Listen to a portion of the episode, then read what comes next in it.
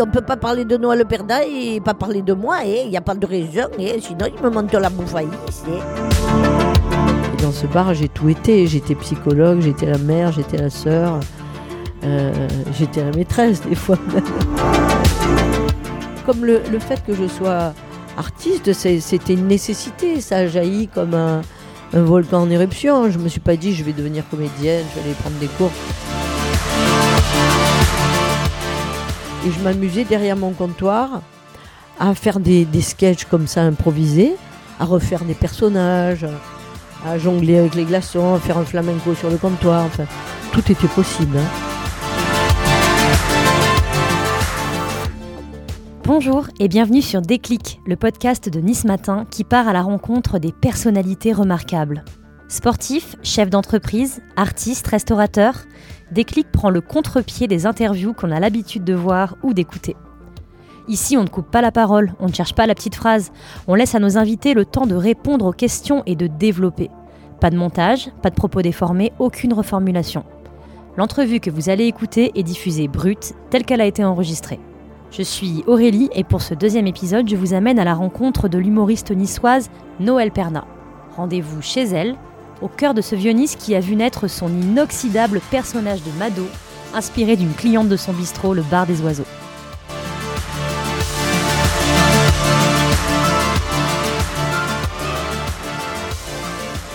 Je lance.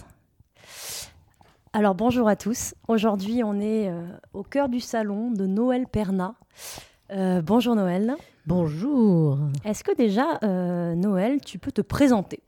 Ah, Noël Perna. Alors, Noël Perna, c'est c'est l'histoire de Nice. Non, j'exagère.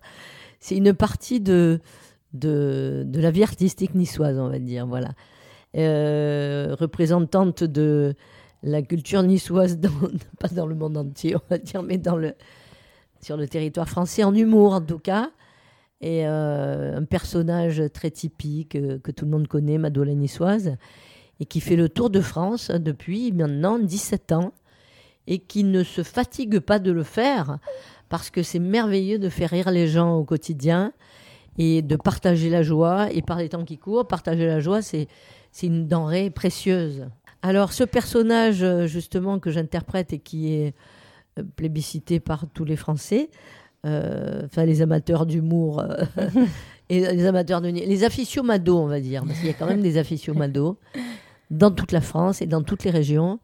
Et, et ce qui est étonnant, c'est qu'un personnage aussi typique soit aussi bien accueilli euh, aux quatre coins de, la France. C'est ça, Mado justement, euh, tu dis que voilà, tu la présentes un petit peu déjà, euh, un personnage aussi typique. Est-ce que Mado a envie de se présenter à nous là? Mado, t'es qui toi, Mado? Bien sûr que j'ai envie. Dites, on peut pas parler de Noël Perda et pas parler de moi. Il eh, n'y a pas de raison. Eh, sinon, il me monte la bouffaille. Eh. Eh bien, moi, écoutez, vous me connaissez. Moi, j'ai mon mari Albert, il travaille à la mairie. Et vous savez comment je les appelle, ceux de la mairie, des Mikado. Le premier qui bouge, il a perdu. Et voilà, ça, ça fait longtemps que tout le monde y le sait. D'ailleurs, la mairie, ils s'appellent tous monsieur et madame Mikado. Hein. Voilà, et puis j'ai deux fils, euh, un que c'est un bras cassé, l'autre que c'est un bras euh, euh, pas cassé, mais un bras gauche. Voilà, c'est. Merci Mado, toujours aussi loquace Mado. Euh, Noël, là on est, on est chez toi, donc euh, je l'ai dit, on est posé dans, ton salon qui est hyper coloré euh, et surtout on est en plein cœur du Vieux-Nice. Alors ce quartier, le Vieux-Nice, il représente quoi pour toi? Il représente le, ma source d'inspiration essentielle. Parce que le personnage qui m'a inspiré cette Mado, elle était du Vieux-Nice, elle était ma voisine de quartier et elle était la cliente de mon bar. Quand même, toute ma, toute mon histoire, c'est avec le bar des oiseaux, comme tout le monde le sait. C'est là que j'ai euh, commencé. Et c'est là que j'ai eu ma source d'inspiration essentielle parce que j'ai côtoyé tellement de, gens typiquement niçois et, autres d'ailleurs, parce qu'ils n'étaient pas que, que, tous niçois dans l'histoire, mais euh, disons qu'il y avait quand même, euh, ce quartier était empreint de, de cette culture. Il l'est beaucoup moins aujourd'hui, parce qu'aujourd'hui on est avec des Airbnb, hein, c'est, hmm. ça monte Muntakala, Muntakala, comme on dit à Nice, les valises et monter et descendre. T'as vu ce changement ça, ça, fait un changement. Du coup, la vie de quartier n'est plus du tout la même.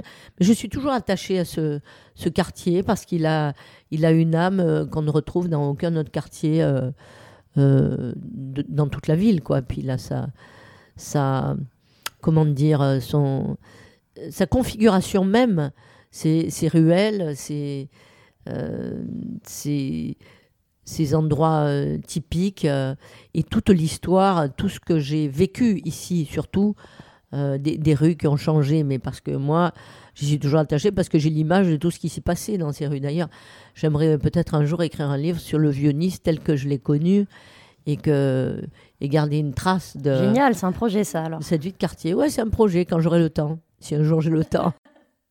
On garde ça dans un coin de la tête alors. Euh, avant qu'on revienne justement à ce vieux Nice, évidemment au bar des oiseaux, euh, toi, t'es pas né à Nice, Noël, je crois pas. Euh, comment tu t'es retrouvé à poser tes valises ici? Est-ce que tu peux nous parler un peu, remonter un peu dans l'enfance? Ah, On remonte. Alors, je suis un modèle d'intégration, on va dire, parce que j'étais pas du tout dans cette culture niçoise. Quand mes parents ont débarqué, j'avais 7 ans. Débarqué Ils revenaient d'Algérie. D'Algérie, ouais, ouais. Et, et j'avais 7 ans, et donc ça a été euh, une deuxième, euh, un deuxième vécu très différent de mon premier vécu en Algérie. Et, du coup, euh, j'ai grandi, je me suis nourrie de toute cette vie niçoise, parce qu'à l'époque, le Vieux-Nice était vraiment très niçois, et essentiellement niçois. donc ça a été ma deuxième culture, et puis c'est devenu l'essentiel, d'ailleurs, puisqu'aujourd'hui... Je, grâce à cette culture, j'ai je, je, créé ce personnage. Donc c'est quand même un... Ouais, tu l'as faite complètement tienne, tu, tu l'incarnes même aujourd'hui. Et avant, euh, tu as des souvenirs de l'Algérie, justement euh Bien sûr, parce que j'avais 7 ans quand j'en suis partie. Et du coup, alors j'aimerais y retourner pour revoir euh, mon quartier, mais c'est pas facile parce que c'est très chargé émotionnellement. Il faut être prêt à y aller, il faut être prête, et je suis pas, pas encore prête. mais c'est quand même un objectif de retrouver ses, ses, racines, parce que ce sont mes, mes racines premières. Et euh, on a toujours besoin de les retrouver, même si je n'ai plus de famille qui y est aujourd'hui, bien sûr, mais j'ai euh, ces souvenirs. C'est quoi tes souvenirs justement euh, de petite fille là-bas? Alors souvenirs, c'est dans, dans la, la ruelle où j'habitais, parce qu'on jouait beaucoup dans la rue. on jouait avec les, les, petits Arabes, derrière les petits Algériens, et on était vraiment tous mélangés, même à l'école. Et c'était les odeurs il y a des odeurs très différentes, puisqu'on était, euh, il y avait des vendeurs de figues de barbarie dans la rue, euh, les odeurs d'épices, de couscous, de merguez, enfin tout ce qu'on imagine.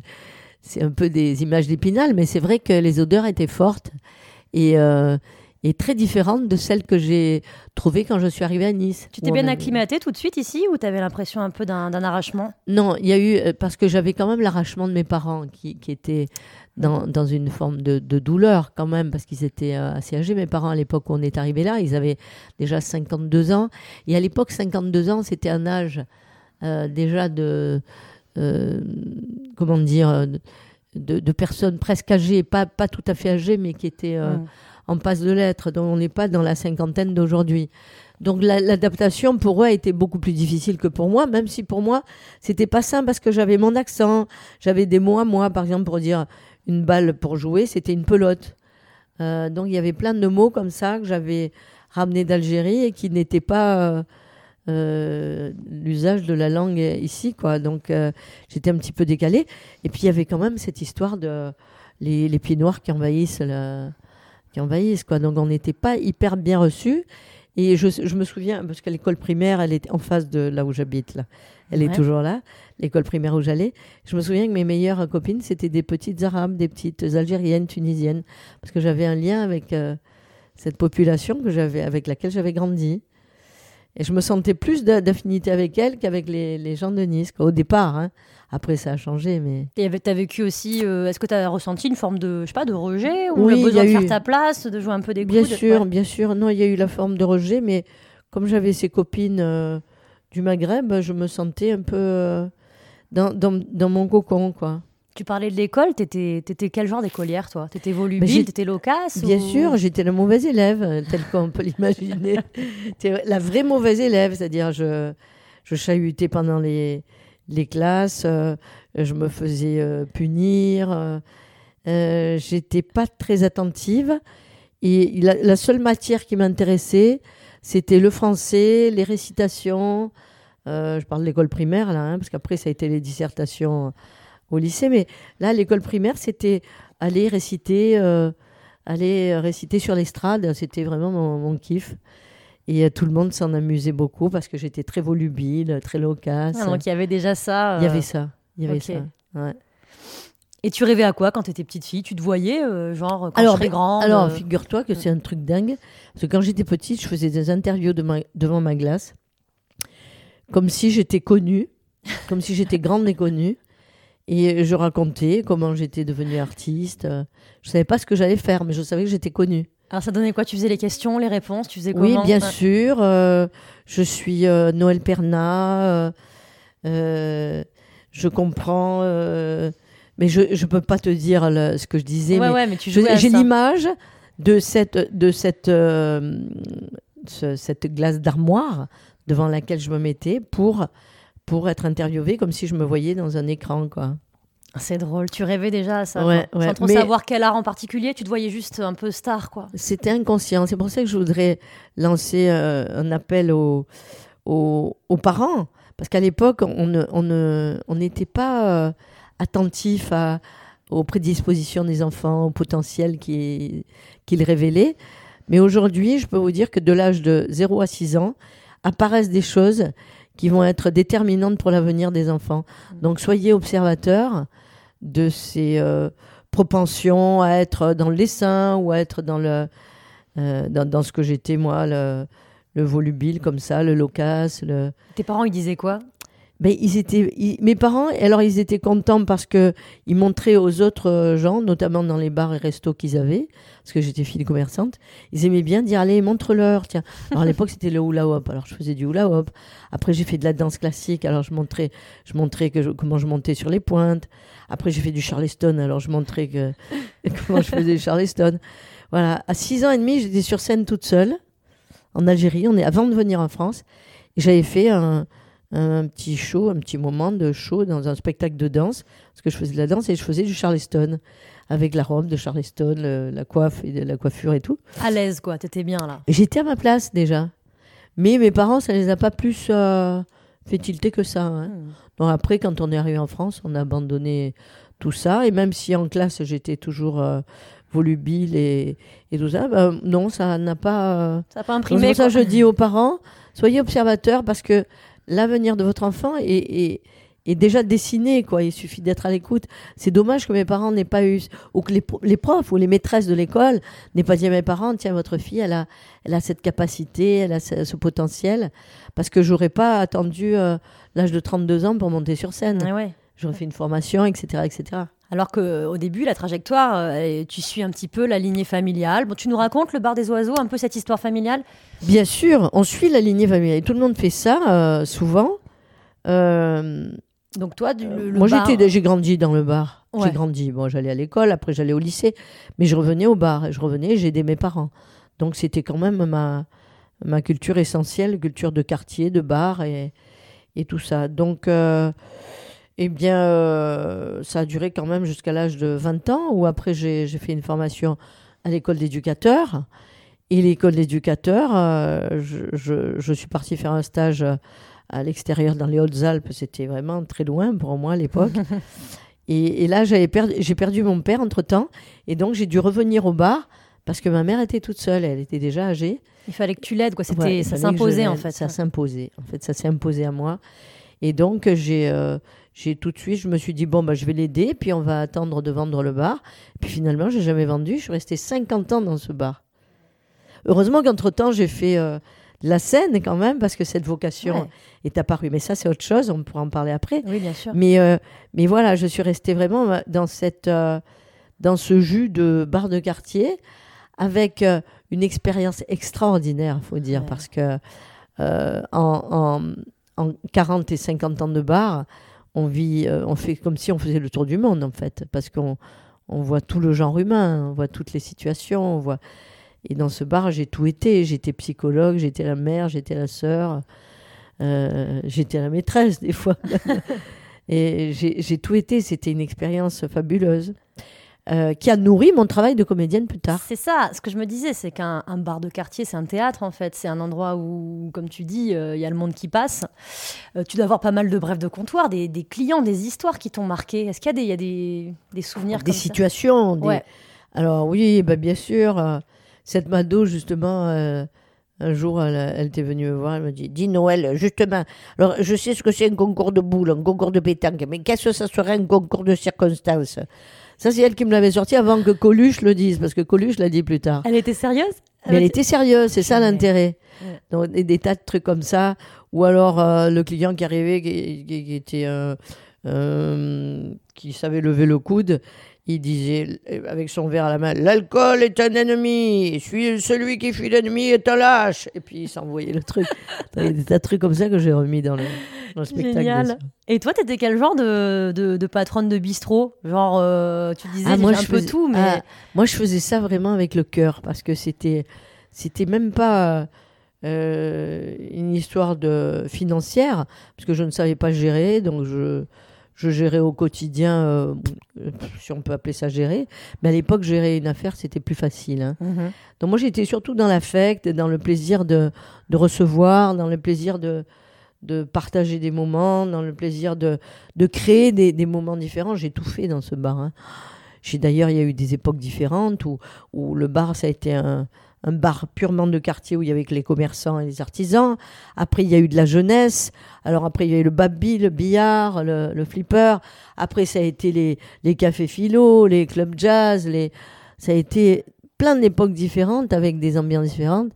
J'ai fait des défilés de mode dans ce bar. J'ai fait des performances. On a créé le, on a créé, bah, c'est moi, c'est moi qui l'ai créé le, le festival euh, Manca, tu sais, de musique contemporaine. Moi, j'ai fait le Manqué.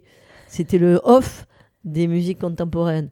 Euh, j'ai créé aussi, à l'époque, le jazz off. J'étais la première à aller voir la mairie avec le parce que j'étais dans l'association des commerçants du Venise pour faire un, jazz off. Ils avaient installé des podiums pour des des groupes. Après, maintenant, ils perdurent le. Bien sûr, hein. oui. Ben, c'est l'initiative de c'est mon initiative parce qu'à l'époque, j'avais du jazz dans le bar, donc j'avais pensé que ce serait sympa de faire ça. Ouais, donc tu te limitais pas, quoi. Oh, non. C'était un tremplin, cet endroit. Oui, c'est ça. C'était un tremplin de création. Et euh... C'est vrai que tu faisais le show derrière le comptoir, que tu. C'est vrai, bien sûr. Raconte, c'était quoi? Ça, ça venait comme ça à des moments Ah ben voilà, c'est ça, c'est nature. Tu Comme le, le, fait que je sois artiste, c'était une nécessité. Ça a jailli comme un, un, volcan en éruption. Je me suis pas dit, je vais devenir comédienne, je vais aller prendre des cours. C'était comme ça, c'était une nature. Euh, alors ça, c'est peut-être mon côté napolitain d'origine. Parce que euh, toute ma famille est napolitaine d'origine. Et il paraît que les Napolitains, c'est les plus grands comédiens de, de la Terre. Donc il y, a, cette euh, nature qui fait que c'est apparu.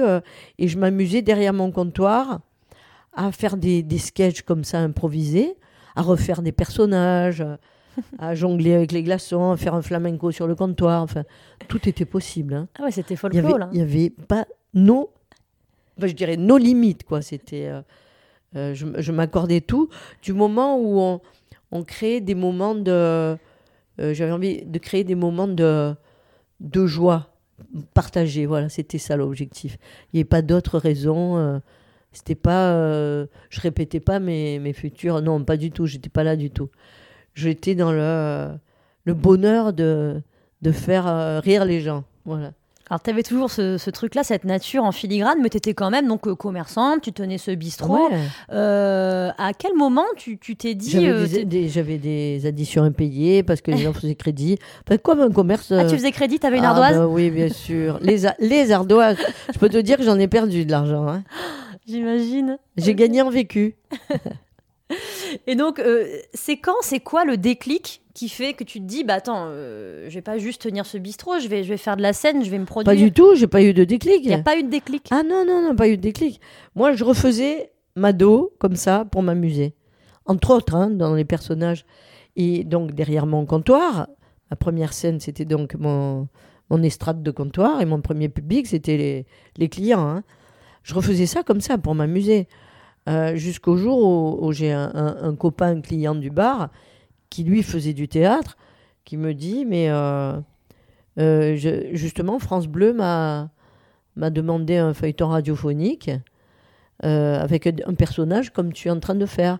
Donc si ça t'intéresse, tu le fais avec moi. Et là, on est parti sur cette création, c'était l'atelier de création de France Bleu qui finançait ça. On est parti sur une créa qui était exactement une quotidienne sur l'actualité avec des personnages niçois. Donc c'était très original comme concept. Lui, il faisait le personnage niçois, il faisait le client du bar, et moi, je faisais Mado qui est tenancière. Donc on faisait, on faisait des enregistrements toutes les semaines dans les locaux de France Bleu, et on écrivait en fonction de l'actu. Ouais, donc tu t'es laissé un petit peu embarquer dans ce truc en disant ouais. Euh, c'est ça.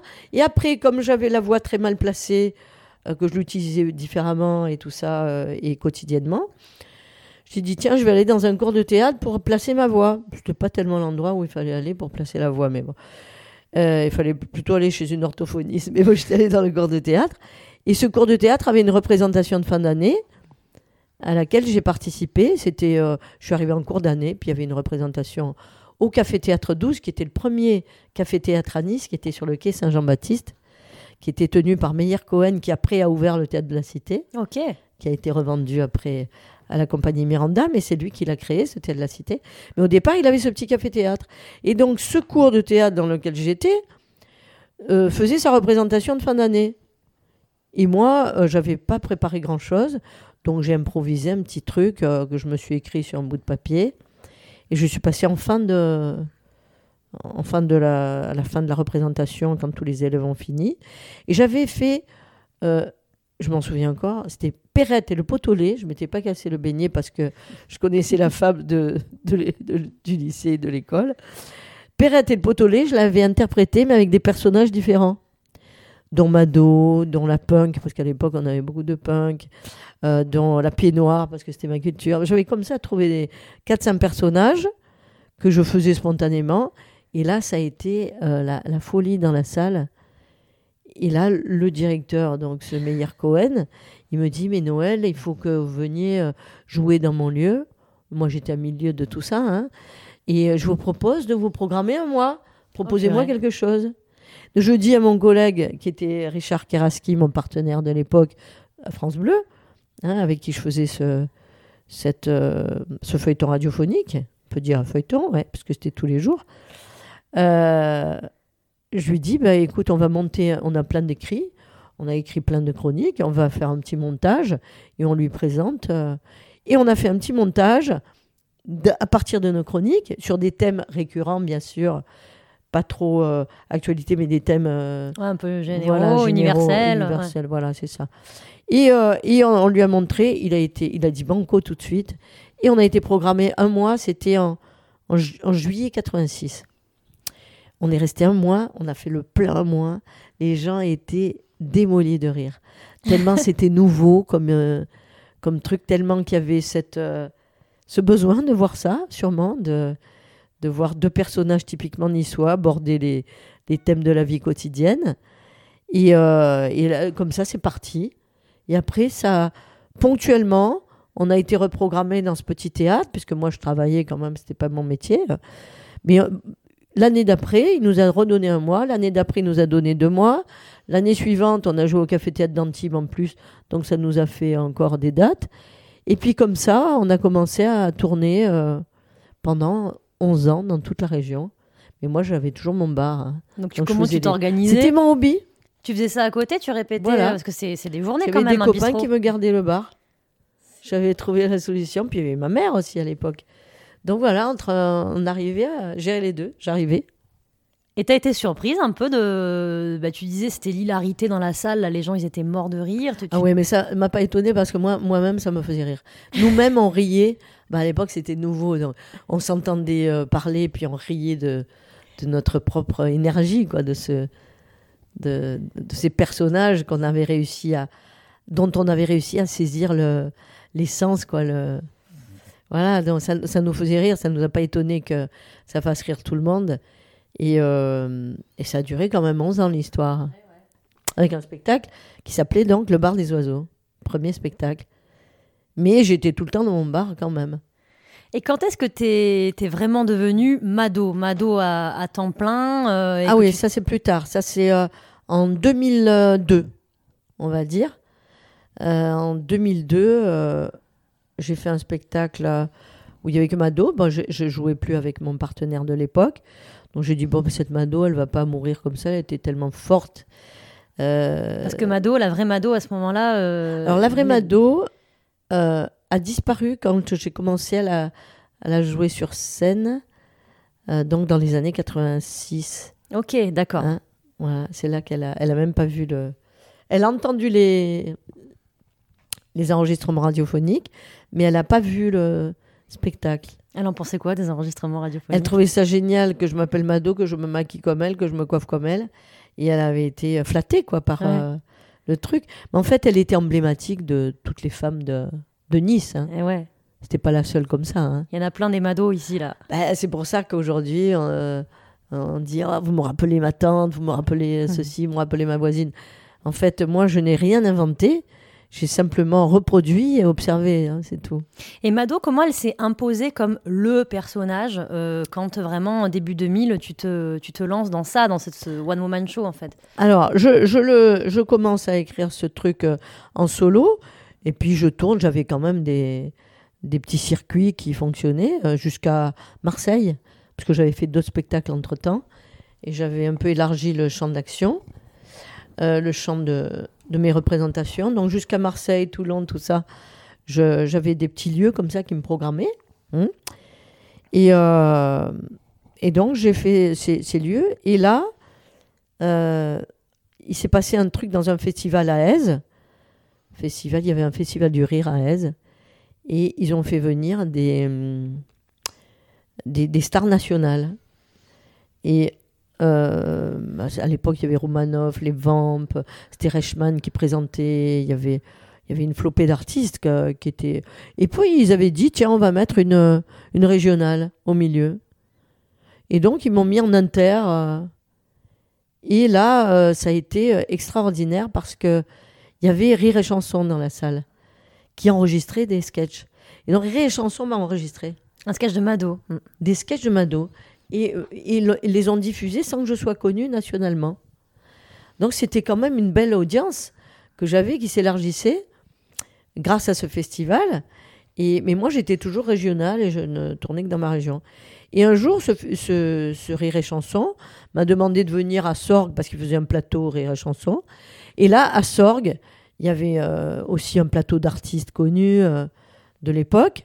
Et il y avait un gars dans la salle qui est venu me voir à la fin. Moi, j'ai fait un ou deux sketchs hein, seulement. Et un gars qui est venu me voir et me dit Mais moi, je veux te produire, je veux qu'on aille à Paris. Et... Mais il n'était pas producteur, il était producteur de tapenade d'olive.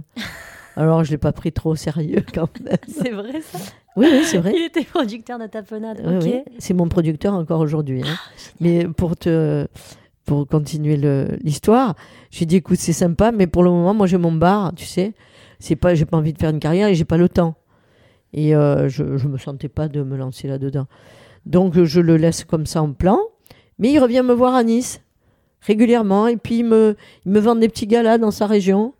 Un coup les pompiers, un coup des petits trucs de, de, de, de, région, quoi. Mais quand même, il me lâche pas. Et, il, fait tout, il faisait toujours ses olives entre-temps. Et puis un jour, la deuxième étape, ça a été quand j'ai été programmée en 2002 au festival Performance d'acteurs. Et là, euh, le, programmateur a été culotté parce que c'était que des nationaux, là. Hein. c'était euh, des artistes humoristes nationaux. Mais euh, il avait eu envie de faire une programmation régionale. Donc, j'étais la plus connue dans le coin. Il m'a programmé, mais au Palais des Festivals dans la grande salle. À Cannes. À Cannes. Donc c'était un grand moment. Et il y avait donc sur le fronton Gad Elmaleh, Jean-Marie Bigard et Noël Perna. Mais à l'époque, euh, ah eux, ils étaient déjà à notre niveau et moi, j'étais la régionale de l'étape, on va dire. Et ce qui a étonné le, programmateur, enfin le directeur de ce festival, euh, que je remercie aujourd'hui parce que c'est quand même, ça a été un tremplin pour moi, c'est que j'ai rempli avant les deux autres. Il a été étonné. Et j'ai eu standing ovation dans la salle. Et en plus, il y avait le directeur de, de, l'Olympia qui était associé de Cocatrix, qui avait fait tout le parcours avec Cocatrix, Jean-Michel Boris, qui était donc un, un, top, on va dire, dans la profession. Hein. qui m'envoie une lettre et me dit Noël, il faut que vous alliez à Paris, c'est extraordinaire ce que vous faites. on a besoin de gens comme ça qui sortent de, des sentiers battus. Allez-y, je serai là pour vous aider. Enfin, tout le contenu de la lettre, super, je l'ai gardé, encadré. Parce que c'était une très belle lettre, dithyrambique, quoi, en plus. Là-dessus, euh, je prends ça euh, comme quelque chose de fort quand même, parce que euh, je, je, réfléchis, parce que je me dis, c'est vrai que dans la région, j'avais tout fait. Hein. J'avais fait les plus gros cubes, les plus grosses jauges, j'étais allé au bout. Hein. Et puis bon, j'avais un public qui me suivait, donc j'avais plus de challenge quelque part. Mhm. Donc je me suis dit, ou je, je me lance un défi et j'évolue, ou je reste là, mais je risque de stagner au bout d'un moment voire même de régresser. Et donc j'ai bien réfléchi et j'ai dit à ce Philippe Delmas, le fameux producteur d'olives, de tapenade, bio quand même, hein. il était déjà en avance. Hein. J'ai dit c'est bon, on peut y aller, euh, euh, on, est, soutenu par euh, quelqu'un de solide, et il va nous aider. Et puis moi je suis prête. Et je me suis sentie prête là. T'as quel âge à ce moment-là J'ai quand même 50 ans. Hein. Je suis gonflée. c'est pour ça que je dis aux gens, je dis aux gens, il n'est jamais trop tard. Si vous avez des rêves, réalisez-les. Pour moi, c'était même pas un rêve, c'était une évidence. Il fallait y aller, quoi. Mais 50 euh, ans, c'était gonflé quand même. Hein. Carrément. Ouais, c'était gonflé. C'était gonflé. Parce que quelque part, j'avais pas de formation. En plus, des gens humoristes à Paris euh, qui avaient fait les cours Florent, qui avaient des, vraies formations. Euh, Paris ne m'attendait pas, quoi. Hein. Ils avaient ce qu'il fallait des gens qui étaient sur Paris depuis des années, qui creusaient leur sillon, il y en avait euh, bien avant moi. Donc euh, c'était gonflé. C'était vraiment gonflé quand j'y repense. J'ai dit, bon, de toute façon, on y va. Bon, alors, le Philippe, euh, monsieur Tapenade, il était aux anges, bien sûr. Il attendait ça depuis 3-4 ans déjà. Hein. Il a été patient. Hein et il a été patient et surtout déterminé, puis surtout, il a eu du nez. Parce que quand même, il s'est dit, ça, ça va marcher. Il fallait il fallait le sentir, quoi, le truc. Hein. Et c'est le seul qui a eu cet instinct, hein, quand même. C'est pour ça que je suis très reconnaissante envers lui. Je suis toujours avec lui 17 euh, ans après, quoi. Euh, je travaille toujours avec lui. Et aujourd'hui, c'est un des, euh, des, plus grands producteurs d'humour sur la place en France, quoi. Hein. Du coup, il a d'autres artistes. C'est devenu une grosse boîte de prod. Il a trois théâtres à Paris. Enfin, c'est c'est devenu une machine de, guerre. quoi. Et oui, c'est-à-dire lui, il m'a permis d'exister et moi, je lui je l'ai aidé aussi à devenir ce qu'il est aujourd'hui. Donc, on a beaucoup de reconnaissance l'un envers l'autre. On se respecte beaucoup et on a un grand lien très fort. C'est un lien humain. C'est même plus, c'est même plus du showbiz. C'est pour ça que j'ai continué le chemin parce que c'était une histoire humaine. C'est pas une histoire de, de carrière. Et c'est toujours une histoire humaine aujourd'hui. Finalement, le parcours classique, euh, monter hyper jeune, être un peu dans une démarche de jeune loup, c'était pour toi, ça, tu penses? Tu aurais réussi non, ça? Non, non. J'étais, j'étais pas prête d'abord. Et je dis aux jeunes aujourd'hui, ne faites pas ça. Hein. Gagnez dans votre région d'abord. Faites toutes vos armes. Euh, euh, finalisez votre produit finaliser ce que vous êtes, aller au bout de votre expression unique, hmm. spécifique, avant d'aller vous montrer ailleurs. Parce que si c'est pour faire ce que fait tout le monde, vous allez vous perdre dans la masse.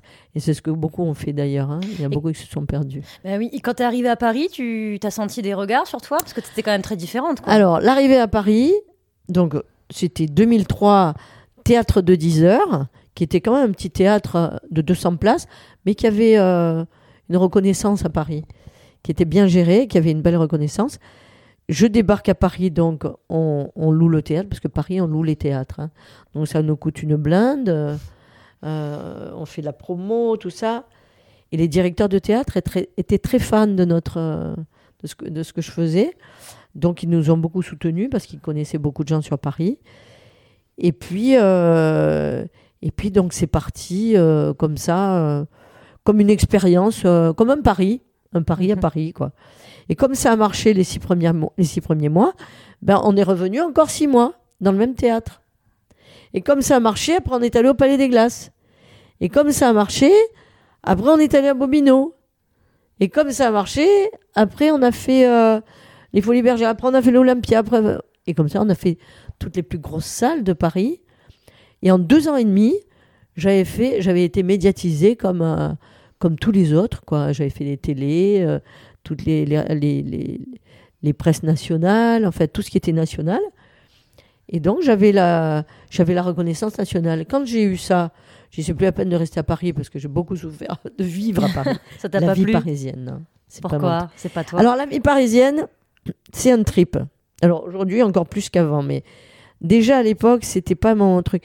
C'était trop speed, trop de monde, pas de lumière, pas d'horizon, enfin tout ce dont j'avais besoin, dont je me suis nourrie euh, euh, à Nice et qui me manquait quoi. C'était euh, la douceur du climat, le, respecter son biorhythme et puis la lumière, la lumière, c'était et l'horizon. Parce que là, je suis quand même en face de la mer et, et c'est quand même extraordinaire de d'avoir un truc unlimited, hein, comme ça, dans sa tête, c'est important, Bien sûr. un truc sans limite. Voilà, et, et à partir de là, euh, j'ai plus besoin de faire des longs séjours à Paris. J'en ai refait des programmations dans les théâtres parisiens, mais très ponctuelles. Je n'ai plus besoin de vivre à Paris. Donc en deux ans et demi, j'avais fait le tour de la question. Ah C'est ouais, l'accélérateur total, quoi. Tu... extraordinaire. Et après, il y a des artistes qui, qui, ont, qui ont vu ça aussi, qui se sont dit, mais en fait, elle, est, elle a une autorité nationale et elle ne vit pas à Paris. Ben, Patrick Bosso, il est retourné vivre en, en région, il est dans sa ville. euh. Il y a plein de gens qui sont comme ça, qui se sont dit, tiens, ça, ça a ouvert une voie, c'est pas la peine de vivre à Paris pour... euh, Voilà. Euh, ben moi, je regrette pas d'avoir fait ce choix. Alors, je suis un peu moins médiatisée que beaucoup, parce que je passe pas ma vie sur les plateaux télé, mais je suis quand même diffusée sur C8, sur Comédie, euh, sur la, la 2, euh, tous les samedis. Enfin, Ouais, t'as pas de. Voilà, ça te suffit, t'en souffres Moi, pas. ça de me Tu suffit. pas, je pourrais être plus, Non. plus. Alors, je me suis dit à un moment, je qu'est-ce que tu veux euh, Sacrifier ta qualité de vie, être plus connu ou... Eh ben non, j'ai préféré la qualité de vie, être euh, au niveau où je suis, euh, vivre, de ce, vivre de cet art. C'est déjà extraordinaire. De toute façon, on ne mange pas euh, 10 beefsteaks par jour, hein, donc euh, j'ai pas besoin de plus. Je vis de ça, c'est extraordinaire. Et tant que le public euh, euh, viendra voir Mado, je serai là. Si un jour il vient plus, bah, je m'arrêterai et je ferai autre chose. Ok. Toi, t'as choisi Nice et, et Mado, quoi.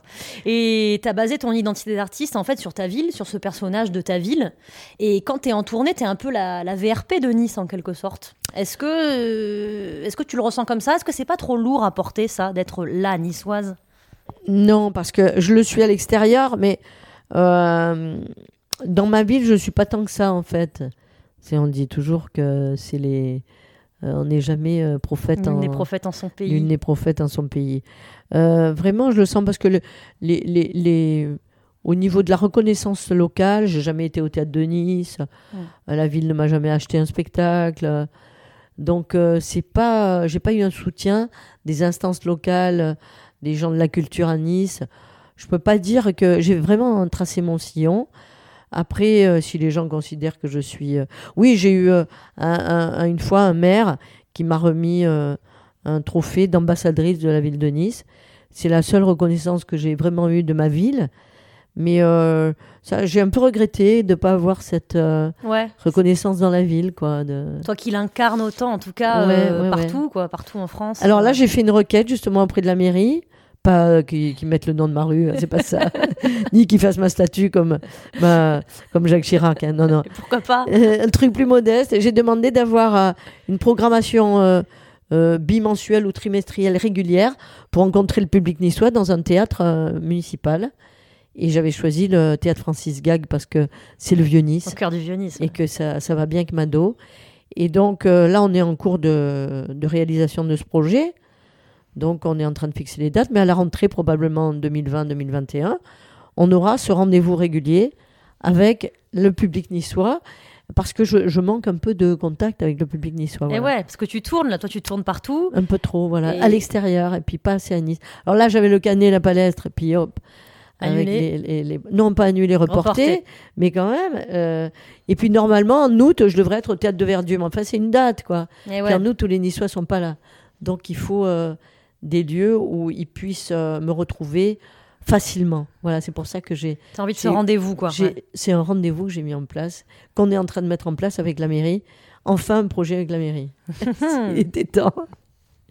Et quand tu, quand tu te déplaces, quand tu fais ces, ces, tournées, tu vas dans, dans, dans, de nombreuses villes de France, est-ce que qu'est-ce qu'on te dit de, de Nice? Est-ce qu'il y a des clichés qui te gonflent, des, des visions euh, qu'ont les gens sur ah bah la oui, ville oui, bien sûr, bien sûr. Alors Nice, c'est la ville de vieux, euh, c'est la ville de droite, voire d'extrême droite. Et euh, effectivement, un personnage comme Mado, bah, ça, ça, véhicule autre chose hein, que ce vernis, euh, ce, ce, cette carte postale. Là, on est dans la, la population niçoise et avec un autre vécu que celui du touriste qui ne voit que la baie des Anges et, et que certaines choses qui ne qui ne qui n'a pas la chance de côtoyer vraiment le, le monde niçois. Euh, donc, ben voilà, c'est cette Mado, elle permet ça, quoi, d'avoir un autre regard sur euh, cette région, euh, autre regard que la carte postale ou que le vernis, comme je dis souvent. donc toi, tu la défends, Nice, quand tu es à l'extérieur avec ce personnage ben, je, de Mado. Mado quoi. est un peu chauvine. Hein elle d'ailleurs, elle a, elle a une belle, des beaux moments sur la baie des Anges, un moment sur les galets, la plage.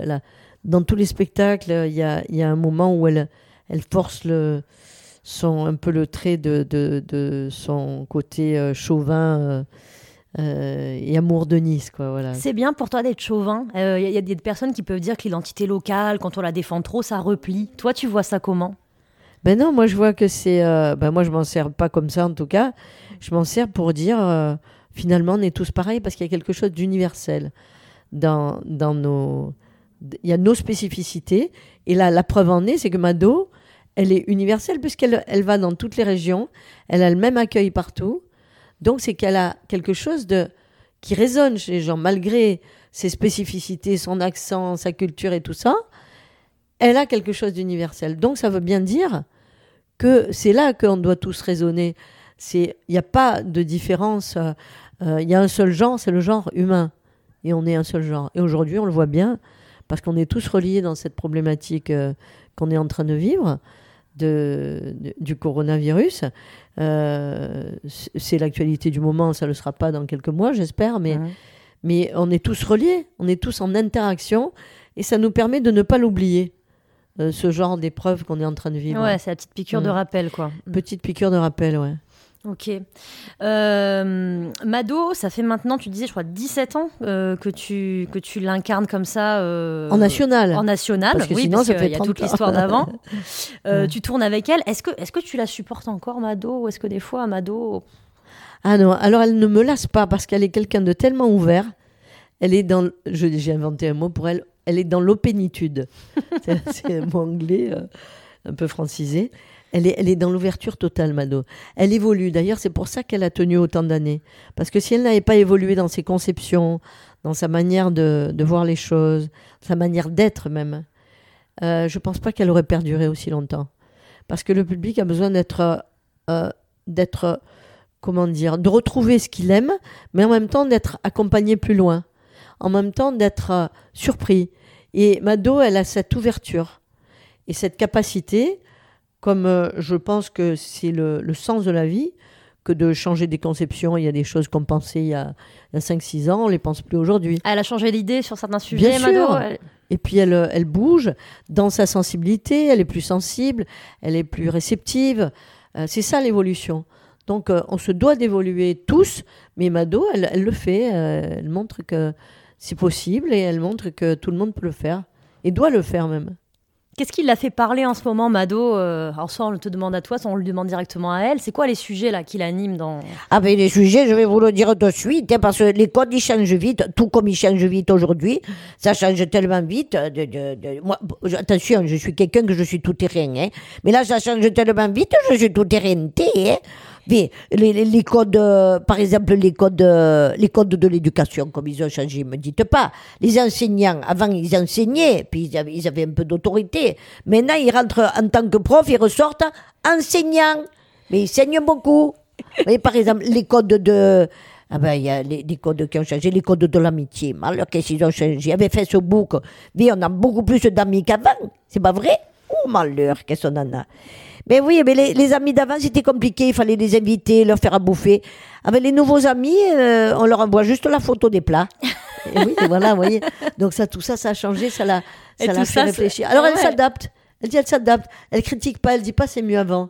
C'est un discours euh, réac. Elle n'a pas ce discours-là. Elle dit, je m'adapte.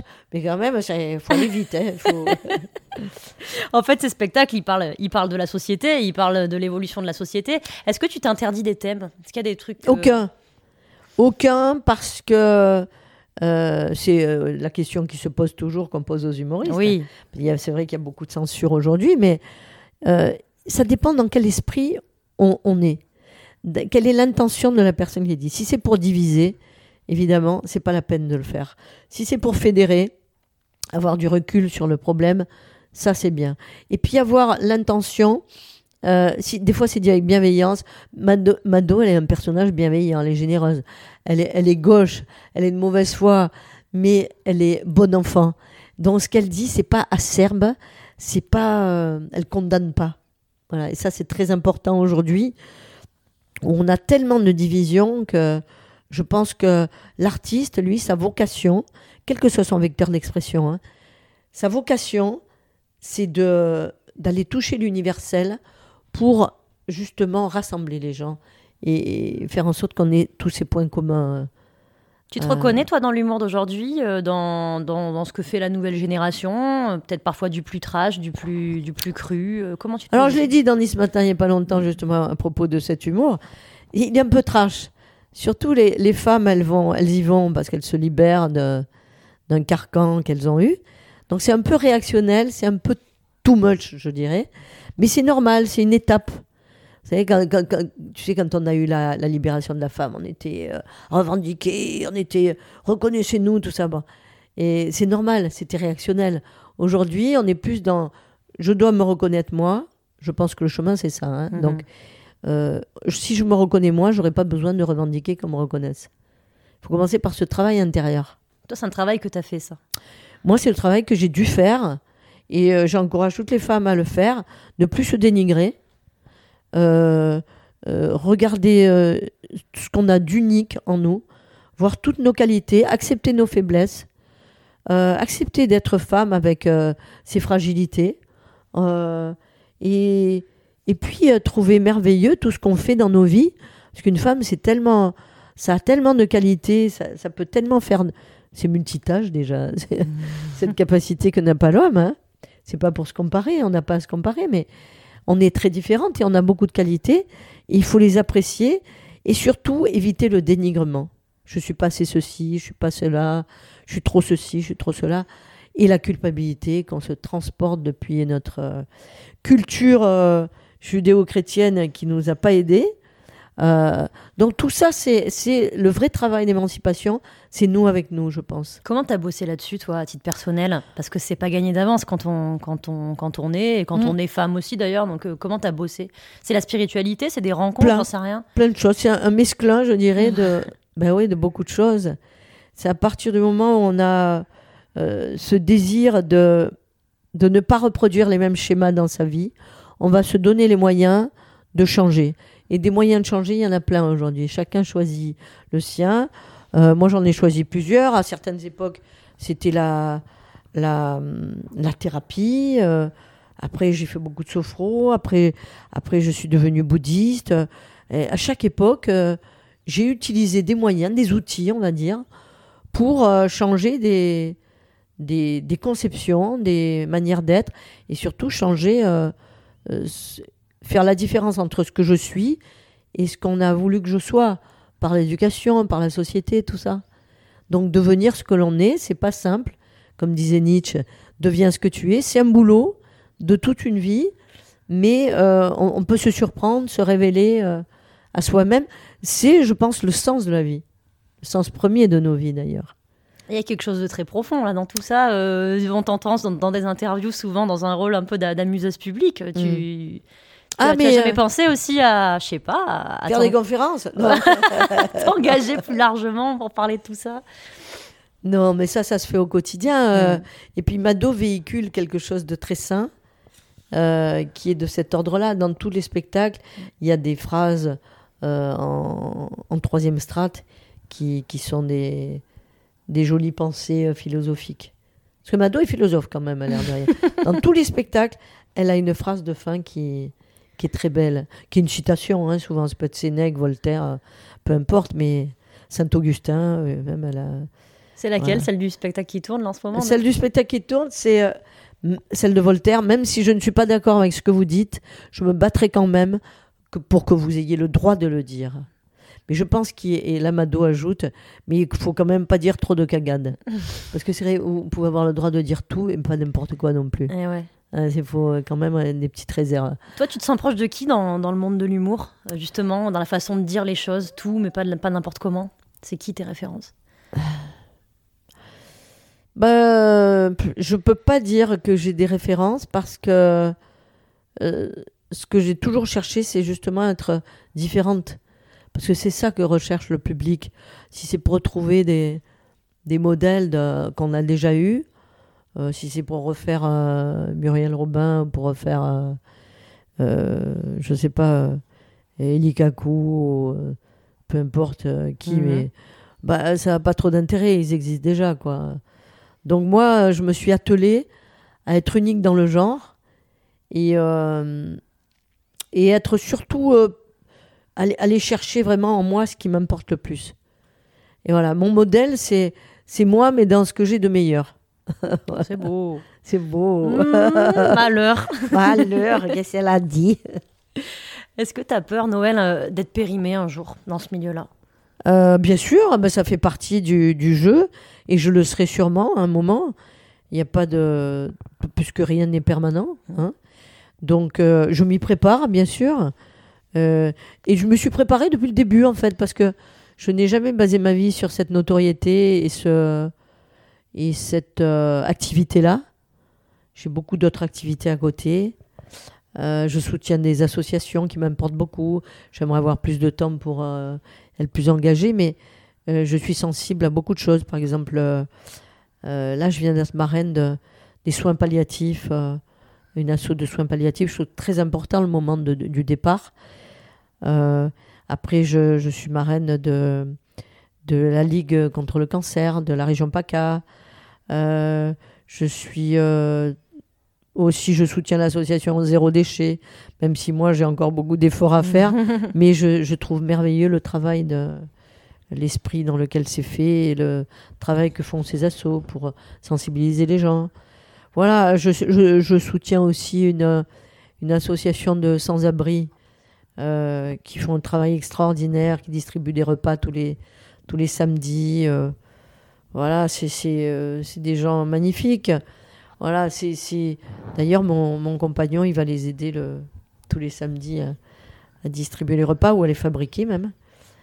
Et euh, Ouais, donc tu as conscience qu'il y a cette vie, ce, ce spectacle, cette vie de culture, mais Voilà. c'est pas, c'est pas que ça. euh, Non, c'est pas que ça. Tu te verrais faire quoi, toi, si demain tout s'arrête Tu t'engages, tu, tu, te, tu te jettes dans des causes à corps perdu, si jamais demain t'arrêtes la scène ou... Alors, je pourrais euh, faire de la mise en scène parce que j'adore ça aussi. Euh, aider des gens à monter des spectacles. euh, D'ailleurs, je l'ai déjà fait, hein, Ouais. euh, souvent. Là, j'aurai plus de temps pour le faire. Ben voilà, apporter ce que j'ai comme richesse aux autres. Ouais, c'est ce qu'on a tous à faire d'ailleurs. D'ailleurs, à la fin du spectacle de, de, de certifier ma- elle le dit ça. Pour que le monde il aille mieux, c'est pas compliqué. Chacun il a qu'à apporter ce qu'il a de bien. C'est pas compliqué, hein, c'est ça. Ce qu'on a comme, euh, comme qualité, ben, on en fait profiter les autres. Si on a un don, ben, on le fait profiter. Si c'est une qualité, ben, on, on la diffuse euh, et on fait avec les autres parce qu'on est tous tellement reliés. Alors on n'est pas en dépendance, mais on est en interdépendance. Il faut pas être en dépendance avec les autres, mais euh, il faut reconnaître qu'on est en interdépendance. Donc, Ouais, donc il faut vivre ensemble. Et donc voilà, être concerné. Parce qu'avec, comme je disais, l'épreuve qu'on vit en ce moment, Mm. elle nous fait prendre conscience de ça. Pour les gens qui n'en ont pas encore conscience. On Est-ce est qu'il y, a- reliés. est-ce qu'il y a des trucs aujourd'hui qui, qui te révoltent, euh, des, des, des thèmes qui te voilà, qui t'indignent dans, dans la façon dont on vit, dans la façon dont t'as des combats quoi, des trucs qui vraiment te brûlent? Euh, qui me brûle. euh, non, qui me désole. Euh, je suis pas dans la colère, moi. hein. Euh, je suis plus pour euh, faire avancer le bien que euh, dans ma vie, à mon petit niveau. chacun à son petit niveau fait ce qu'il pense être le mieux. C'est comme ça, c'est la, la légende du colibri, là, dont parlait Pierre Rabhi. Euh, chacun apporte, comme dit Mado, chacun apporte sa pierre à l'orifice. C'est une autre manière de le dire, mais elle est bien aussi. Euh... Donc toi c'est plutôt ça. Alors euh, si, si c'est pas ben vraiment des causes de révolte, je sais qu'il y a des, il y a, des, t'as, des combats qui te tiennent à cœur, quoi, notamment sur l'environnement, une facette qu'on connaît peut-être ah moins. Ouais, T'as un truc, t'es assez poussé en fait dans, dans la Je suis consciente en tout cas, poussée, euh, je fais ce que je peux et puis on, on peut peu malheureusement individuellement. Mais en tout cas, le fait d'avoir conscience, eh ben, ça permet. Euh, bon, bah, tu vois, je, par exemple, je, soutiens Greenpeace, euh, euh, je soutiens d'autres organismes qui n'ont rien à voir, mais Greenpeace parce qu'il y a des vrais combats sur le terrain qui font avancer quand même pas mal. voilà.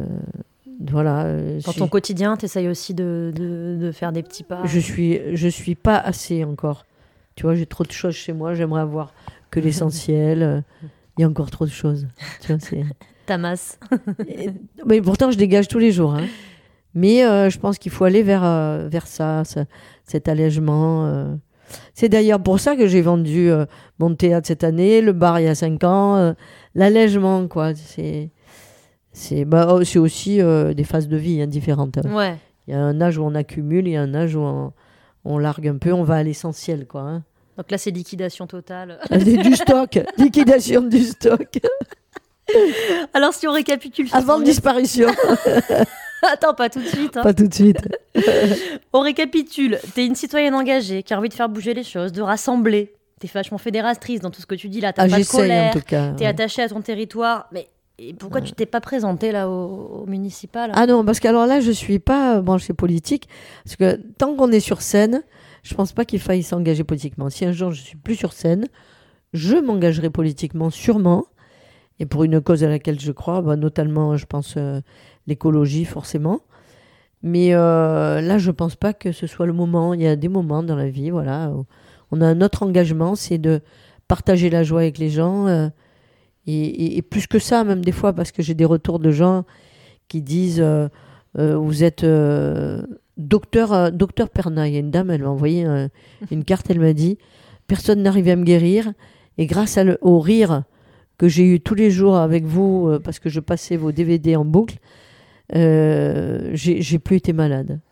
Alors, ça, c'est des trucs extraordinaires qui fait que quand on monte sur scène, on se dit ça a un sens, quoi. C'est ah pas que pour déconner, quoi. C'est pas que pour le bon mot, quoi. Ouais, donc déjà là, tu es en train d'agir en fait, de faire des. Ouais, c'est ça. C'est une, une mission aussi, entre guillemets. Et Mado, tu crois que ça l'intéresserait, la mairie de Nice, elle qui a tant critiqué Ah, mais Mado, moi j'ai peur de rien. S'il faut y aller, j'y vais. Hein. Mais justement, je les ai critiqués parce qu'ils ne font pas ce qu'il faut. Parce qu'ils ne font jamais ce qu'il faut. Et sinon, un politique, s'il est politique, c'est qu'il ne sait pas ce qu'il faut faire. Sinon, il ne serait pas politique. Et, rêvons plus haut avant de, avant de, bientôt finir. Si on t'offrait euh, un ministère, là, tu prendrais lequel? La culture, l'environnement? T'en inventerais un peut-être? Ah Alors, déjà, je mettrais le permis d'être parent, comme le permis de conduire. S'il y a des gens qui sont pas prêts, c'est des catastrophes après. Et l'éducation, pour moi, c'est le nerf de la guerre. Je mettrais le paquet sur l'éducation. Et dans l'éducation, il y aurait le permis d'être parent, entre autres avec des, devoirs et des, et des droits et des devoirs. Et, euh, et apprendre euh, les, rudiments de ce qu'est l'éducation. Euh, par exemple, aujourd'hui, les parents, les, tas de parents ne savent pas que qu'on ne laisse pas un enfant sur une tablette pendant 3-4 heures. quoi. C'est un enfant qui sera passif toute sa vie, qui n'aura pas de créativité, qui n'est plus acteur, devient euh, euh, voyeur, quoi. Et donc, euh, les psychologues le disent aujourd'hui, bon, c'est pas moi qui le dis, mais c'est carrément dangereux pour la génération à venir. Il y a plein de parents qui ne sont pas conscients de ça. Donc ça, ça fait partie du, du package. Ensuite, dans les écoles, une chose qui est basique, qu'on n'apprend pas à faire que dans les écoles un petit peu comme Montessori ou Freinet, tout ça, les, les écoles un petit peu spéciales, c'est apprendre aux enfants à mettre un mot sur leurs émotions. Ça évite d'être violent. je suis en colère, je suis pas content, ça évite que ça ressorte avec de la violence un petit peu après. Donc ça crée des sociétés beaucoup plus pacifiques. Et euh, ben ça, c'est par l'éducation. Donc pour moi, l'éducation, c'est le maître mot pour un monde meilleur. Donc indéniablement, Noël Perna, ministre de l'Éducation. De l'éducation. pour finir. Même si moi, j'en ai pas eu. Hein, ne peut pas dire que j'en ai eu beaucoup. Mais Tel contre-exemple alors. Ouais. justement, c'est parce que j'en ai pas eu que je suis consciente du besoin qu'il y a d'en avoir.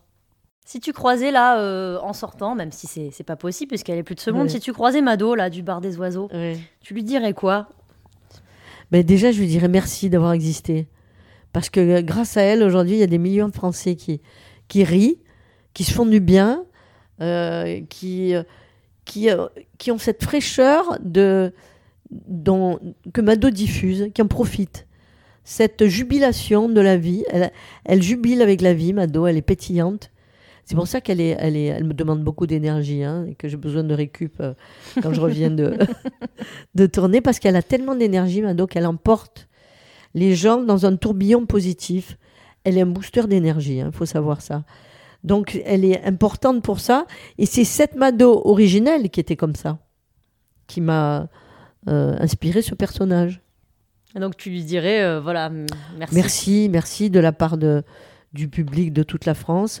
Merci de ma part, parce que grâce à, à elle, euh, j'ai pu être comédienne. Peut-être en étant que comédienne, j'aurais pas fait ce parcours aussi atypique, quoi. Hein. j'aurais pas eu cette vie aussi surprenante. Euh, si elle n'était pas venue dans mon bar. Donc merci, merci, merci. quoi. Super. Merci Noël et merci Mado. Ah, et merci à tous, tous ceux qui vont nous écouter en podcast. Et sûr. et sûr, qui vont nous écouter.